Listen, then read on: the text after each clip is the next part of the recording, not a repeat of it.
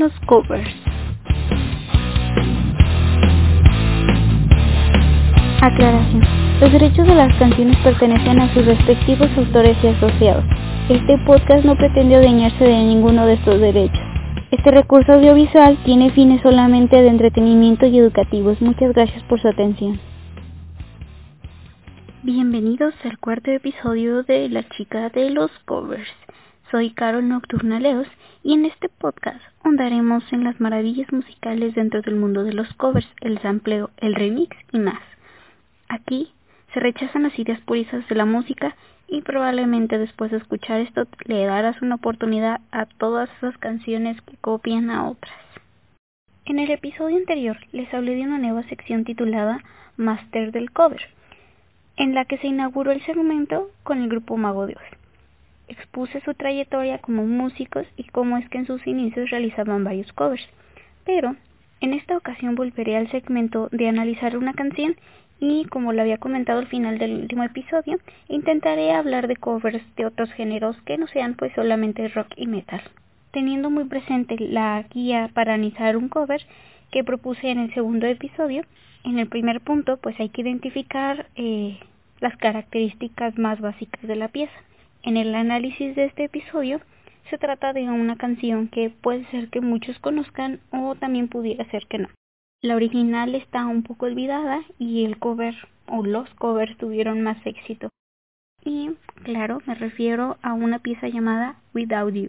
La versión original le pertenece a la banda de rock británico Badfinger y fue publicada en el año 1970, o sea, hace 50 años.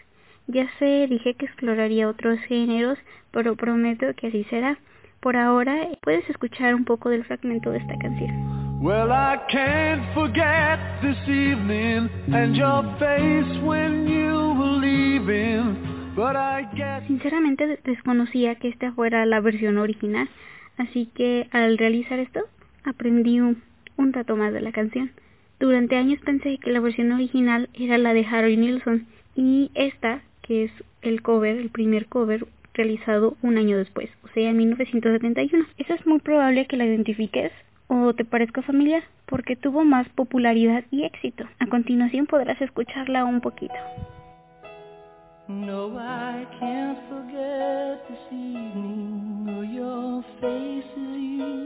Pero la secuencia de los covers no termina ahí, pues según una página que me parece que ya les he mencionado alguna vez, titulada Second Hand Songs, un pequeño paréntesis, es una página que recopila todas las versiones de una canción un álbum o un artista. Dice que esta pieza en particular tiene un aproximado de 196 versiones distintas. La versión que quiero rescatar en este momento es una de la que estoy muy segura que la mayoría de las personas pueden identificar, porque esto se veía más famosa que las que ya he mencionado anteriormente.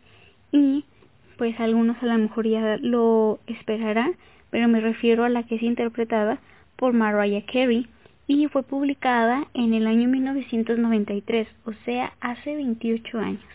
Y ahora escucharás un pequeño fragmento de esta.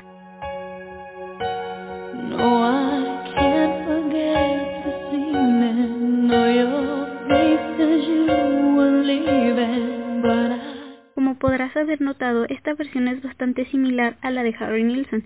Quizá es por eso que nadie asocia con su verdadero origen porque esta la versión de Harry Nilsson pues tuvo o es la que marcó la verdadera diferencia en, en esta canción.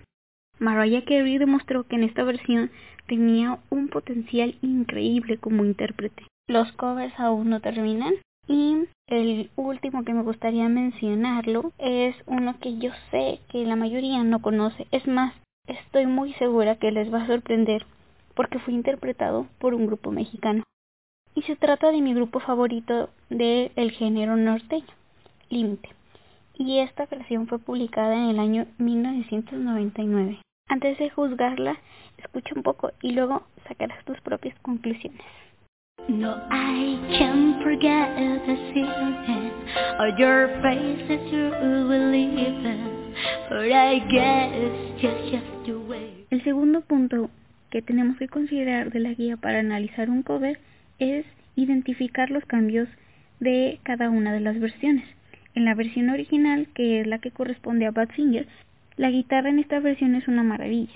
Marca el ritmo de alguna forma y la verdad yo podría tener el atrevimiento para afirmar que se lleva el protagonismo de la canción.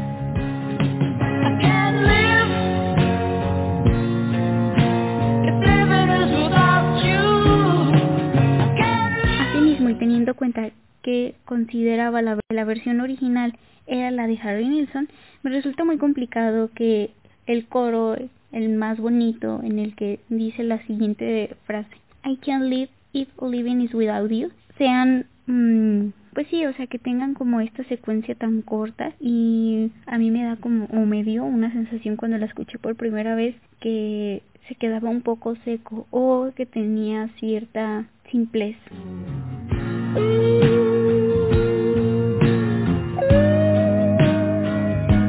Por otro lado, la versión de Harry Nilsson ya se notan las diferencias en, en comparación a la versión de Badfinger, como el cambio de la guitarra que marcaba el ritmo en esta ocasión es un piano o un teclado que denota pues que la pieza musical tiene como que cierto aire o ambiente de tristeza o melancolía. Se percibe de alguna manera más suave, es más lenta y por supuesto también un poco más digerible.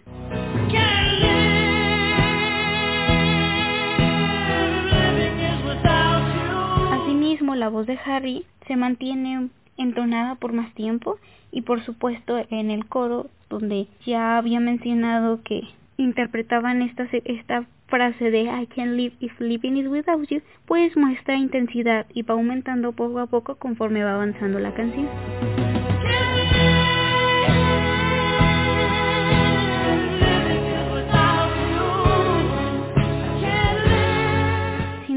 Esta versión de Harry Nilsson es una versión que es como una montaña rusa de musicalidad en la que sube, baja la intensidad y lo vuelve a hacer. Sube y baja y creo que esto la hace como que de alguna forma más especial. Y siguiendo esta misma fórmula es la que se presenta en la versión de Mariah Carey. El piano acompaña a la intérprete igualmente se presenta la intensidad que poco a poco va aumentando lo más destacable de esta versión es la fuerza y la técnica del canto de Mariah, pues ella le da unos valores de emoción muy fuertes, la llena de melancolía y por supuesto como que refleja más el dolor.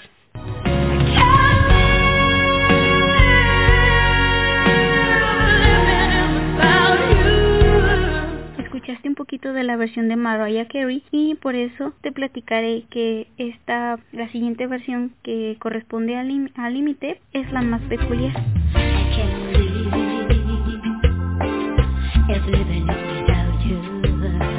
Este cover está basado en las versiones de Harry y Mariah y pues igual inicia con un piano, pero más bien tiene como que un sonido más eléctrico, entonces podría ser un teclado. El inicio es más breve y las variaciones de los instrumentos se hacen más notables porque pues como es un cover de un género completamente distinto a la original y a estas dos versiones anteriormente mencionadas, la introducción de instrumentos como el acordeón y la batería pues hacen que el ritmo cambie y asimismo la voz es un tanto diferente. Alicia Villarreal pues no tiene un timbre o una técnica que se le simile a las versiones de Harry o Mariah, pero de alguna manera intenta conservar algunos de los arreglos de estas versiones que ya se mencionaron.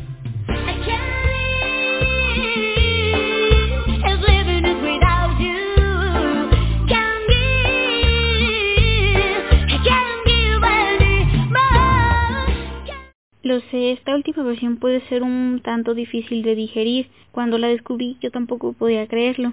Pero pasando al tercer punto de la guía para cover, en el que debemos de platicar un poco del contexto histórico de estas versiones o de la banda en general en, en que estaba envuelto la situación en la que fueron publicadas. Como ya lo habrás notado, te presenté cada una de las canciones en orden cronológico. Por lo tanto, es necesario echar un vistazo al pasado exactamente en los años 70, una época en la que se presentaban muchos cambios de diversos aspectos y eran bastante visibles en la moda, en la música y claro, cada uno de estos tenía su particularidad según la región. Fue el tiempo en el que muchas bandas de rock empezaron a consolidar su carrera, también es donde se notaron los primeros indicios se iban a fortalecer géneros que iban a tener más peso en los años 80 como el heavy metal, el glam rock, el synth pop, entre otros. En el caso particular de Badfinger, pues fue una banda que firmó un contrato con el sello discográfico conocido como Apple Records y este fue fundado por los Beatles.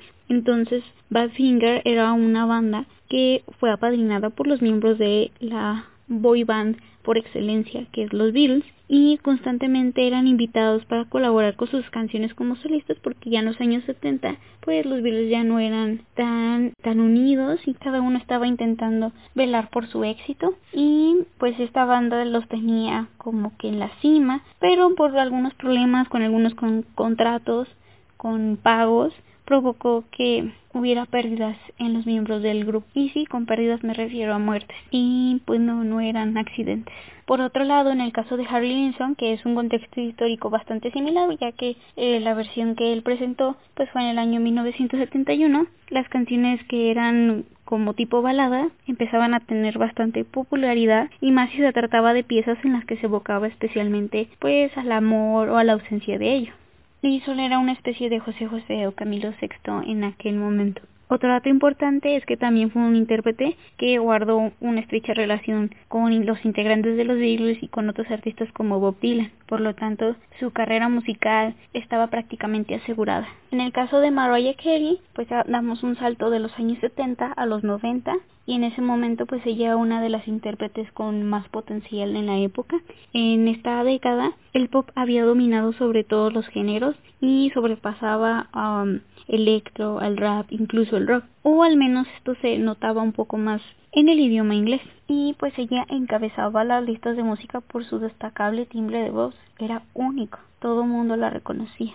Finalmente en la misma década, pero con varios años de diferencia, en, en, algunas partes de Estados Unidos y en el norte de México, la música norteña pues estaba viviendo sus mejores momentos porque había artistas como Selena, Caballo Dorado y por supuesto Límite que interpretaban pues alguno que otro cover, así como también presentaban al público sus canciones originales y pues estos llevaban al éxito eh, la música regional mexicana en especial o que tuviera como estos tintes de mm, norteño, Tex-Mex como lo fue Selena. También este género todo esto era una característica de identidad de una población muy específica, por ejemplo de Estados Unidos, que algunas personas conocemos como chicana y pues se refiere a aquellos que tienen descendencia latina, pero pues que no se identifican ni de Estados Unidos, ni de México o de algún otro país de América Latina. Según la guía para analizar un cover, pues ya se han abarcado los tres puntos como obligatorios o de más relevancia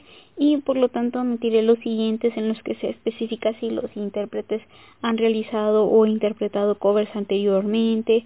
El siguiente punto es en el que se debe de mencionar la relevancia de la letra de las oraciones, pero en este caso la letra se mantiene, no tiene ningún arreglo o diferencia. Y el siguiente punto eh, en el que se debe hablar un poco más de la época, pues ya también se mencionó de, manera indirecta en, en este último punto sobre el contexto histórico. Entonces, automáticamente pasaré a las observaciones generales de estos covers. Como ya lo he mencionado en otros episodios, considero que cada una de estas versiones guardan detalles que la identifican como piezas únicas y pues a pesar de tratarse de covers tienen un valor. Realmente me sorprendió darme cuenta de la cantidad de réplicas que tiene esta canción y por supuesto omití varias versiones de varios intérpretes. Hay una como que también es muy conocida de este grupo llamado Arsplay y pues también encontré algunas otras versiones en las que había idiomas como japonés, ruso, pero realmente abarcarlas todas en este podcast haría que este episodio no termine nunca. Una de las razones por las que me decidí a analizar esta canción es porque esta pieza está eclipsada en las versiones más populares que corresponden a la versión de Nilsson y Kerry. Ahora que descubrí quiénes son los intérpretes originales, me parece que es algo injusto que no se conozca su autoría y también en la versión de límite que es poco conocida y tampoco me desagrada porque a mí me gusta mucho el complemento o esta eh, adición de nuevos instrumentos y me gusta la forma en la que intentaron versionarla en el género norteño. Incluso reconozco que la voz de Alicia Villarreal no es la más entonada y la más agradable de escuchar. Considero que tiene que ver pues con el hecho de que eh, este grupo es mi favorito del género y me dificulta de cierta forma reconocer o pensar que pues este cover no es muy bueno. Al contrario, considero que tiene algo muy muy interesante y que rescatar. Y aún así, a pesar de todo esto, Without You es una canción que forma parte de un siglo. Y me refiero a un siglo porque hay, que pensarlo de esta forma. Durante tres décadas varios artistas decidieron interpretarla y creo que la razón que los llevó a interpretar esta canción en especial es porque tiene cierto valor y relevancia musical, es muy notable. Y en esta página de Second Hand Songs sí existen en registros de varias interpretaciones recientes, pero ninguna ha llegado a igualar a todas las que se han expuesto en este episodio. Ya para finalizar, sin importar las variantes que puede tener la canción, creo que cada una guarda su propia originalidad. Y como ya lo he mencionado en, en episodios pasados, realizar covers es toda una ciencia. No solo es cambiar, hay que adaptarla en muchos sentidos y considero que no todos tienen el talento o la habilidad para desarrollarlo de manera agradable para todos. Esto puede ayudar a que formules una idea general de qué piensas de los covers, en especialmente los presentados en el análisis de esta canción. Y pues si me dieras a elegir entre mi favorita de estas cuatro versiones, en esta ocasión sí puedo apuntar a una. No puedo decir que es mi favorita, pero sí es como la que más me emociona y se trata de la versión de Mariah. La razón por la que me inclino más a esta versión es porque la considero más intensa, en sentido que ella puede cantar la pieza sin ningún acompañamiento y aún así su voz me seguirá estremeciendo. De igual manera, eh, ya alejándola un poquito de esta versión, eh, me gustaría mucho poder ayudar a prevalecer el origen de la canción o la primera versión de Badfinger, porque considero que merece que le hagamos más justicia, porque Badfinger es una banda con muchísimo talento, muchísimo potencial, que realmente no llegó a la luz, no llegó a tener el éxito del cual estaba preparado y, y me quedo con la duda. ¿A ti cuál versión te gustó más? ¿Disfrutaste de este análisis? Y bueno, así es como termina este cuarto episodio. Muchas gracias por dedicar un poco de tu tiempo para escucharme. Soy Carol Nocturnaleos y esto fue La chica de los covers. Nos escuchamos a la próxima. Adiós. La chica de los covers.